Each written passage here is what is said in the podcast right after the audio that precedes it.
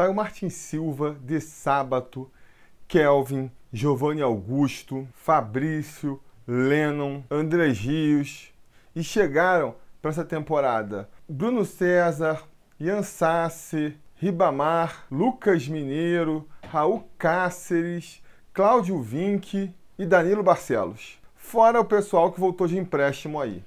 Então, o Vasco está mais forte ou está mais fraco que o ano passado? E esse time aí, o que esperar do Vasco em 2019? Tudo isso a gente vai tratar no vídeo de hoje, que começa agora.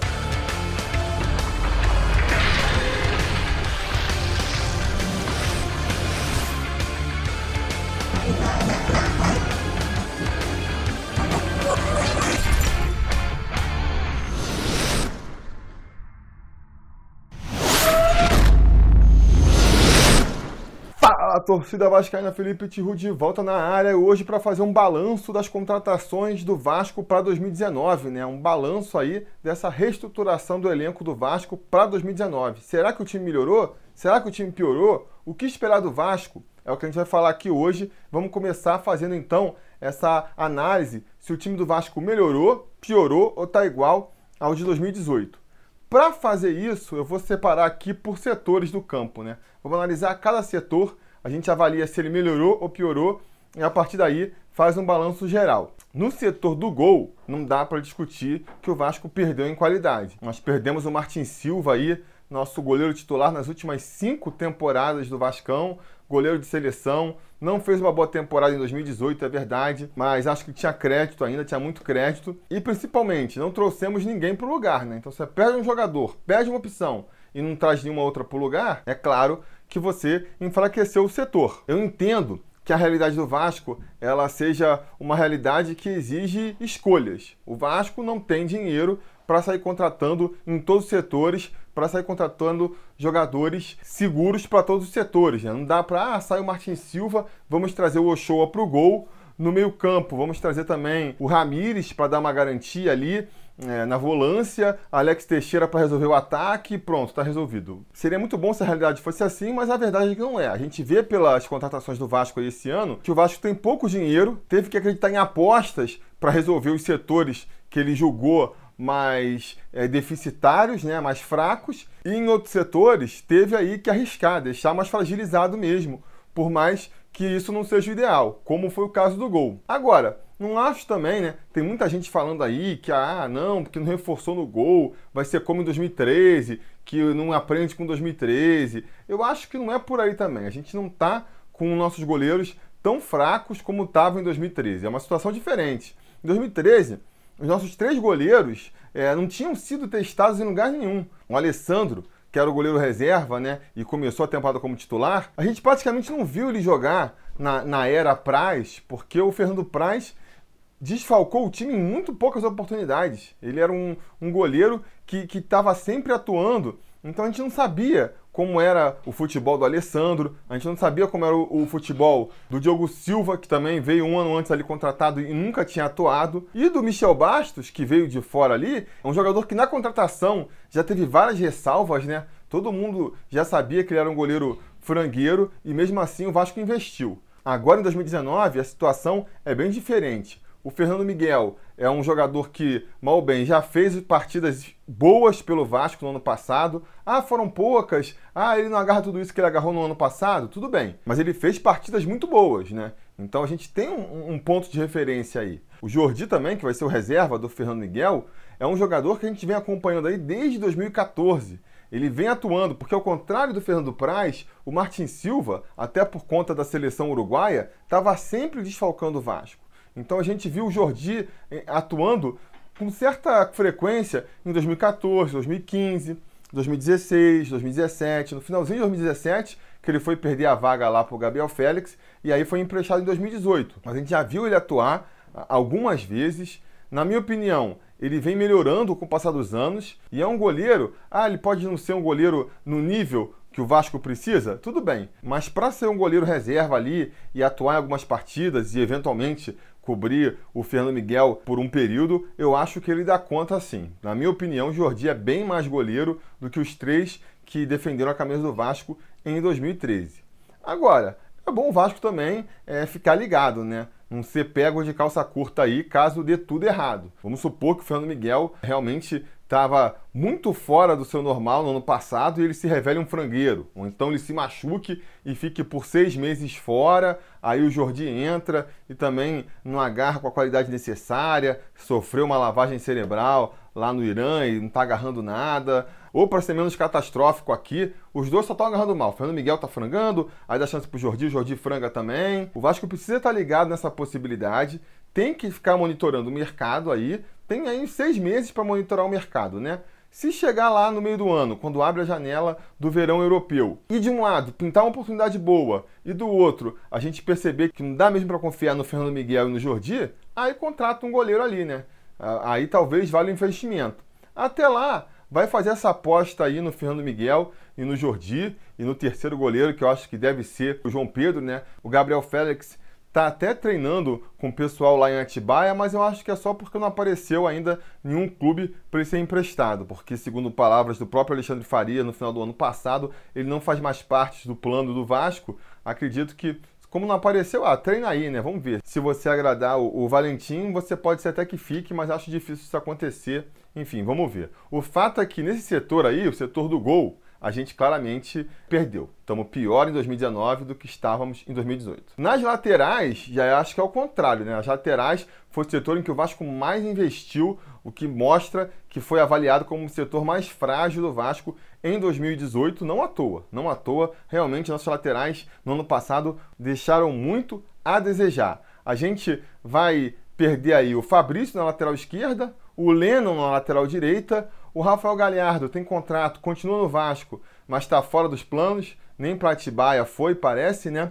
Então, a gente perde esses três aí. Em compensação, tem a chegada do Danilo Barcelos para a esquerda, do Cláudio Vinck e do Raul Cáceres para a direita. São jogadores que vêm como aposta, né? Cláudio Vinck ainda novo, 24 anos, mas vem sem muitos elogios da torcida do esporte e da Chapecoense, por onde ele já passou, né? O Cáceres também a gente não conhece muito, mas o Juninho, lá do canal Machão da Gama, fez uma entrevista com um torcedor do Cerro Portenho. Vou deixar aqui para vocês verem essa entrevista, caso vocês não tenham visto ainda. E a opinião do, do torcedor do Cerro lá serviu para dar uma baixada de expectativa. Ele não se mostrou muito é, entusiasmado com o futebol do Cáceres, não.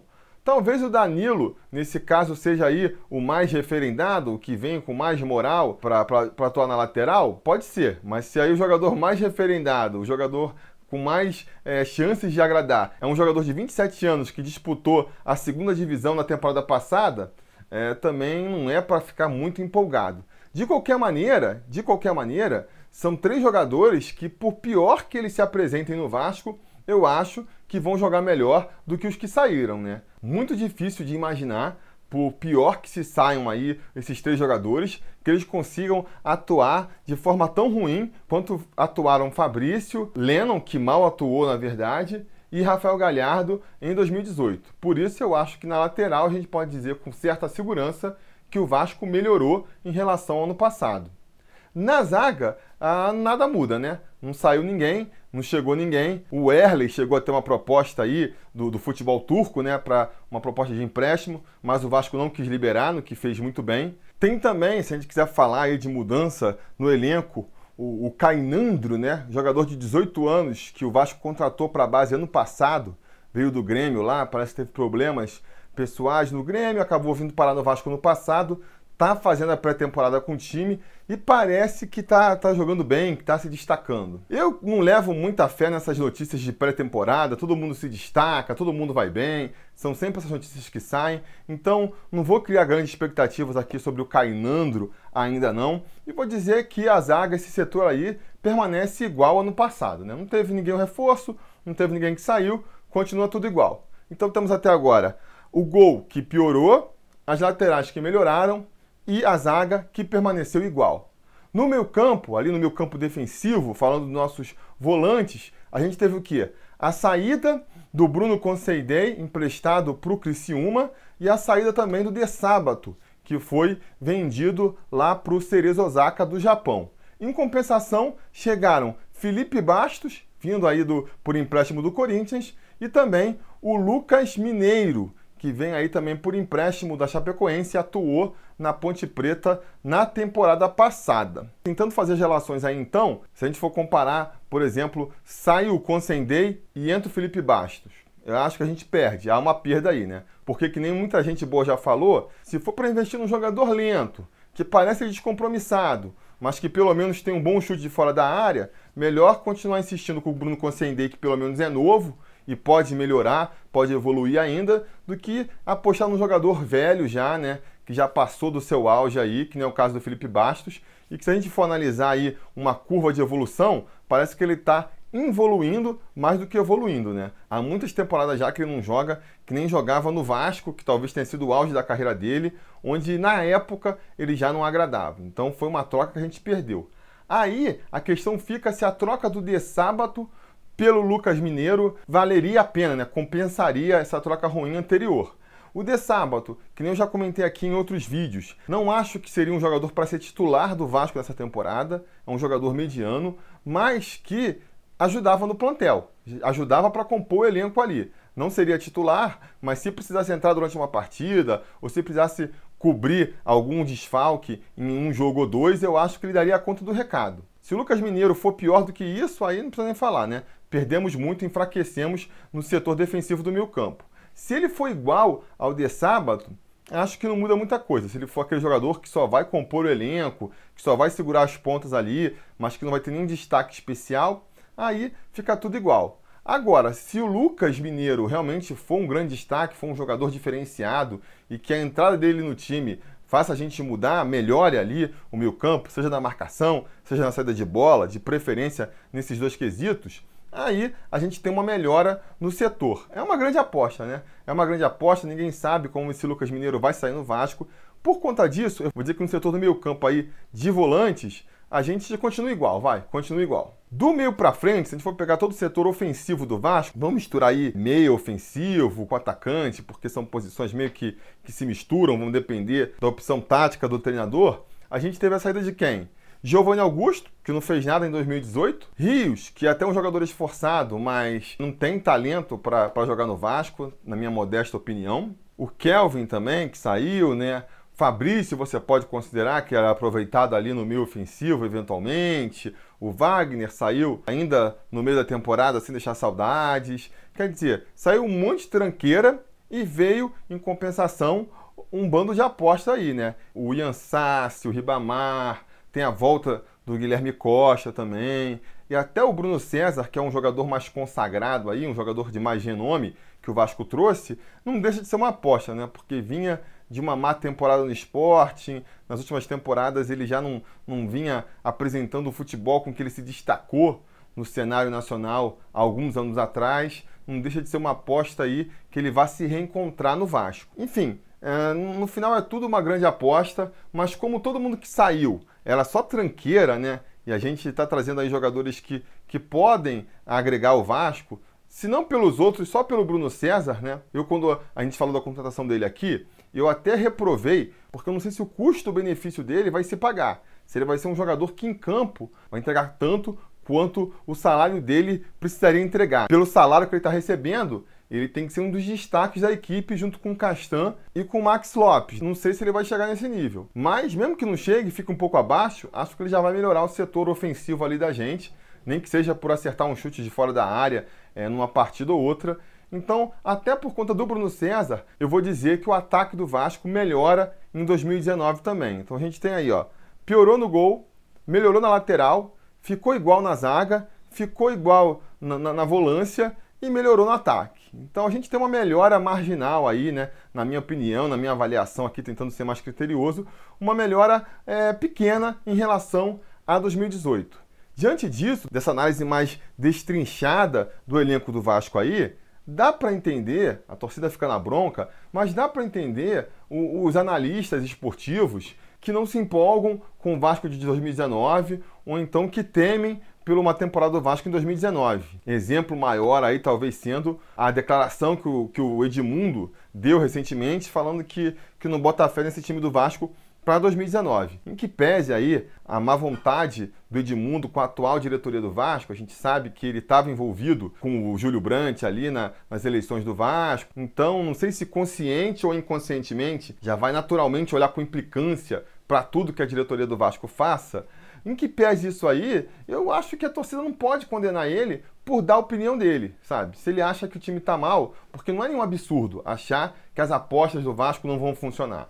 A gente aposta e aposta, pode dar certo ou pode dar errado. A gente, mais otimista, fica achando que vai dar certo. Agora, não dá para criticar também quem acha que, que vai dar errado, sabe? Porque, repito, são apostas, são incógnitas. Ninguém pode dizer que sabe exatamente o que vai sair daí. E aí dizer que o Edmundo está se queimando com a torcida porque não põe fé nesse time do Vasco, eu acho que é um exagero, né? Até porque segue aquela ideia que eu sempre combato aqui, que é de que ah, se o cara é vascaíno, ele não pode falar mal do Vasco. Não posso falar mal do time, não posso falar mal da diretoria. Eu sou completamente contra esse raciocínio. Se você acha que está ruim, você tem que reclamar.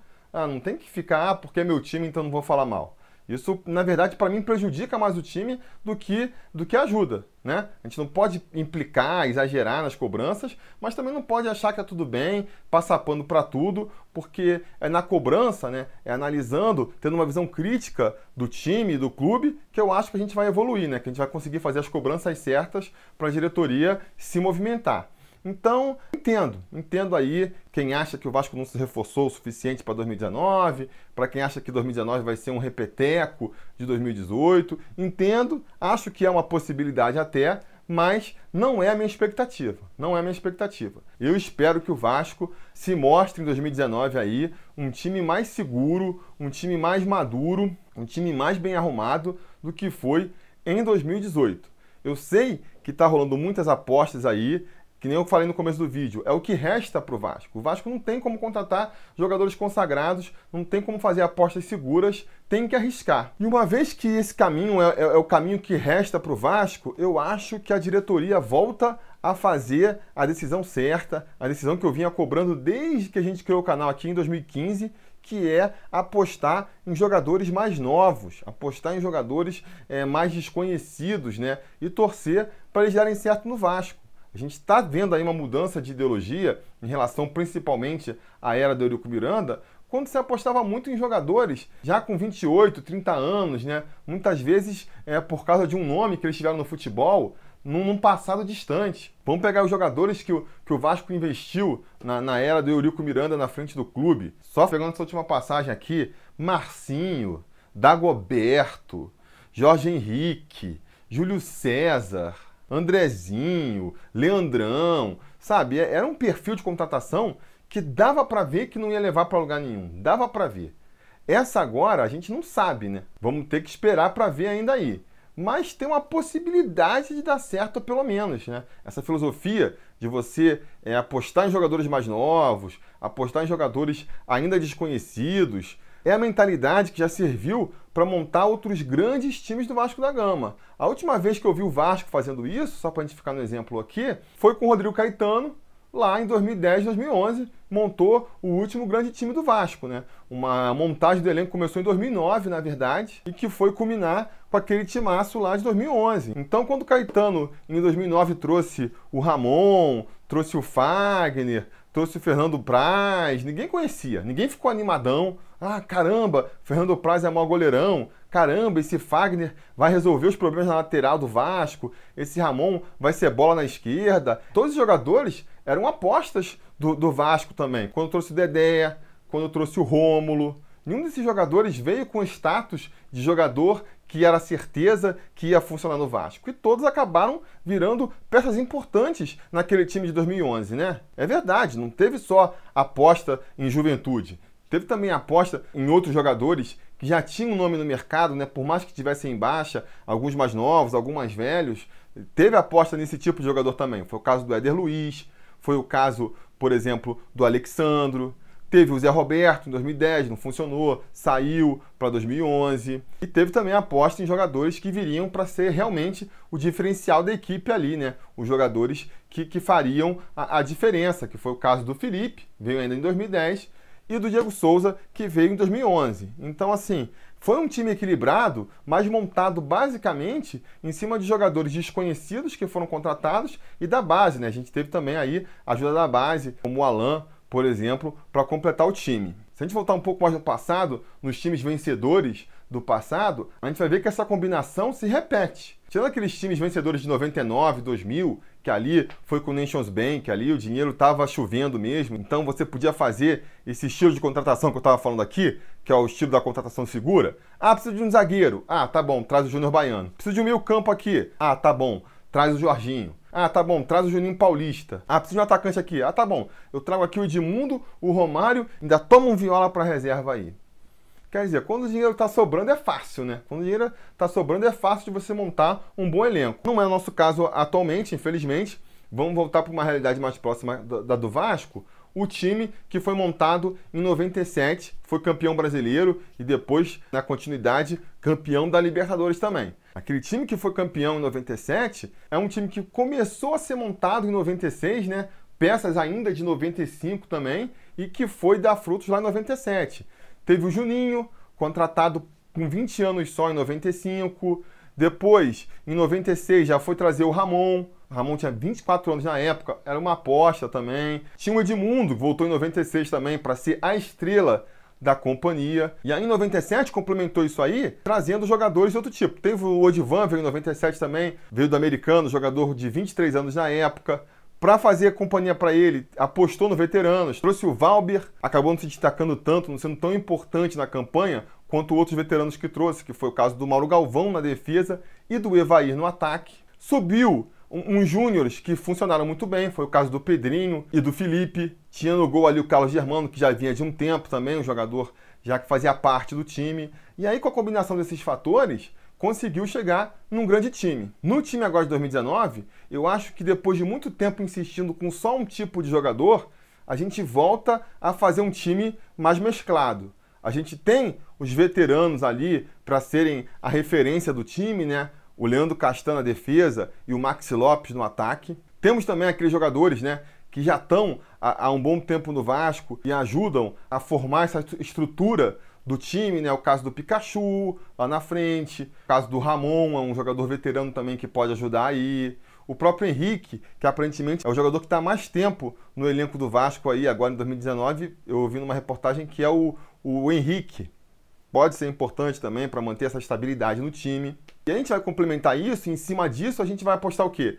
Em jogadores da base, que é o caso do André, é, é o jogador da base que já está sendo aproveitado aí para esse ano. Molecada que está chegando aí da Copinha pode ser integrada também. Tem o Marrone, que já teve muitas chances no final do ano passado. E esses jogadores mais novos, que vêm aí de outros clubes, aposta do exterior também, o caso do Cáceres, que vem para complementar e tentar fazer um elenco mais homogêneo, um elenco que funcione com várias formações, não seja também só um time titular que funciona e não tem quem você botar, né? Você olha para o banco, você não sabe quem botar para conseguir acertar aquele time. Eu acho que com um time desse, com essa base aí que a gente está formando para esse ano, se tudo der certo, se o Valentim conseguir fazer um bom trabalho, a gente pode montar um bom time aí, que seria um time intermediário, para chegar em 2020 e aí sim fazer um time vencedor. Se a gente conseguir montar uma base boa agora, que não precisa reformular, se a gente não chegar em 2020 precisando contratar três laterais porque tem que resolver a lateral, sabe? Precisando contratar é, um bando de jogador para o meio porque ninguém que a gente contratou na temporada anterior funcionou, a gente já tem aquela base formada, o Vasco vai poder se focar em trazer dois ou três reforços e aí sim reforços de peso para fazer finalmente um time campeão. Então, se essa base que a gente está montando agora em 2019 dá certo, em 2020, para ficar nos nomes especulados agora recentemente, a gente traz de repente o Alex Teixeira, traz o Souza ali no meio campo, pronto. Às vezes, duas peças entrando num time encaixadinho já são suficientes para fazer o Vasco subir de patamar, virar um time campeão. É com essa expectativa que eu entro, então, para 2019, né? Essa coisa, ah, tá contratando um jogador novo, tá tirando espaço de gente da base. Galera, quando trouxe Ramon, quando trouxe Fagner, quando trouxe Dedé em 2011, ninguém reclamou que estava tirando espaço de gente da base, né? E funcionou, ajudou. E teve espaço para gente da base aparecer também. Mesma coisa lá em 97 trouxe Juninho, trouxe Ramon, trouxe o Divan, sabe? Ninguém ficou reclamando que tirou espaço de gente da base e teve espaço para gente da base aparecer. Então não vejo com maus olhos essa aposta em jogadores novos que a gente traz de outro time, não. Muito pelo contrário, acho que o caminho é esse mesmo, né? Essa é a primeira parte. A primeira parte é, é, é mudar a estratégia, começar a investir em gente mais nova. A segunda parte, que talvez seja mais difícil, e a gente vai ver ao longo da temporada aí se ela foi executada do jeito certo, é ver se esses jogadores que foram contratados são realmente bons, né? Vão vingar. Você tem que ter aquele olho clínico para saber quem você está contratando. Não pode simplesmente contratar um jogador novo e achar que ele vai vingar. Mas isso funcionar, eu acho que as perspectivas, não só para 2019, mas principalmente para 2020, podem passar a ser muito interessantes. Minha expectativa para o Vasco em 2019, então, não tenho muitas esperanças de ver o Vasco sendo campeão em 2019. O que eu espero, o que eu realmente espero, é que a gente monte um time que seja eficiente, que seja arrumadinho, capaz de a gente fazer uma temporada sem sustos, sem nada perto de 2018 no que tange ali a, a, fugir do rebaixamento e que possa servir, que nem eu já falei aqui, como base, como estrutura para em cima dela, aí sim, montar um time com condições de ser campeão, de brigar por títulos em 2020 que é o que normalmente os dirigentes querem mesmo, né? Montar um time melhor, montar um time com chance de brigar para ser campeão, bem no ano que tem eleição para presidente no clube, né? Essas coisas não acontecem por coincidência. Mas enfim, já falei pra caramba aqui, agora é vez de vocês falarem. Diga nos comentários o que vocês acharam da reformulação do elenco do Vasco aí, que é a expectativa de vocês para o Vasco em 2019. Diga nos comentários, a conversa continua por lá. Não se esqueçam de curtir o vídeo, assinar o canal e a gente vai falar.